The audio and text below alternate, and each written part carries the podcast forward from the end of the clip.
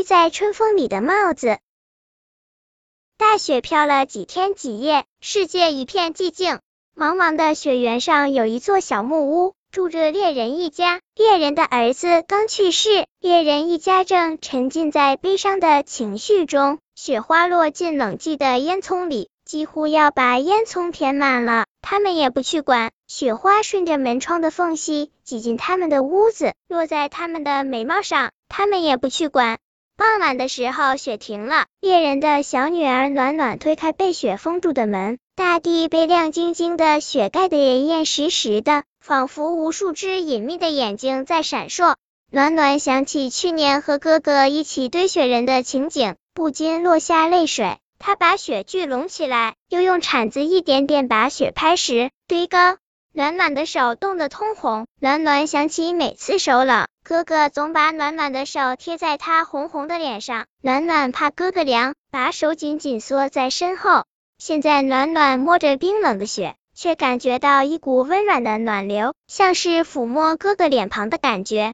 暖暖用铲子修出了一个雪人的雏形，又用小刀精雕细琢，渐渐的，雪人出现了一张生动的脸。暖暖跑进屋子。从抽屉里拿出了一顶帽子，那是哥哥的帽子，一顶浅黄色的手工棉帽。哥哥戴上它可帅气了。暖暖把哥哥的帽子戴在雪人头上，前前后后打量着，感觉他跟哥哥一样帅气。暖暖的哥哥叫秋田，暖暖就在心里喊雪人秋田。暖暖生病了，昨天堆雪人，他伤风了，发起了高烧。雪人秋田站在屋外。看着大人忙着照顾生病的暖暖，午夜的钟声敲响了。秋田走到窗口，看见暖暖的小脸红红的，他干裂的嘴唇轻轻动着，连连叫着哥哥哥哥。暖暖的每一声呼唤，都让雪人秋田感到心疼。他是为我而生病的。雪人秋田内心充满了内疚。雪人们已经在西山下集合了。长胡子挨个点大家的名字，发现只有雪兔子和雪人秋田没到。大家找不到雪兔子，却在木屋的窗下找到了雪人秋田。生病的暖暖牵动着雪人秋田的心，他怎么放心在这个时候离开呢？雪人秋田守在暖暖窗下。第二天，暖暖从昏睡中醒来了，雪人秋田紧张的心放松了。午夜的钟声敲响了。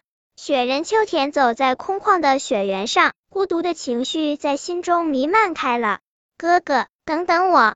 雪人秋田转身看见了暖暖，她穿着一件红色的棉袄，艰难的向雪人秋田跑来了。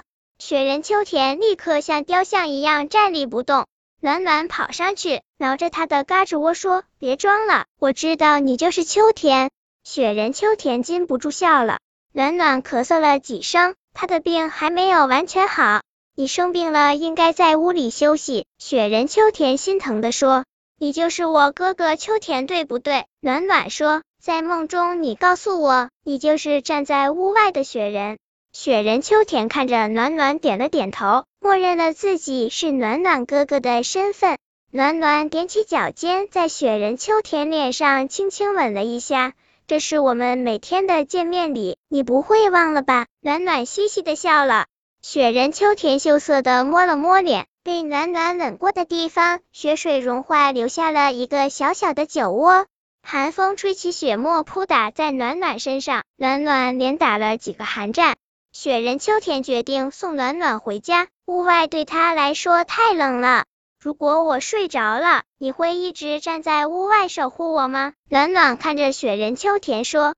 雪人秋田笑着点了点头。暖暖的病加重了，父母带他离开了雪原，去遥远的城市治病了。木屋子空了，雪人秋田孤独的站在木屋子前。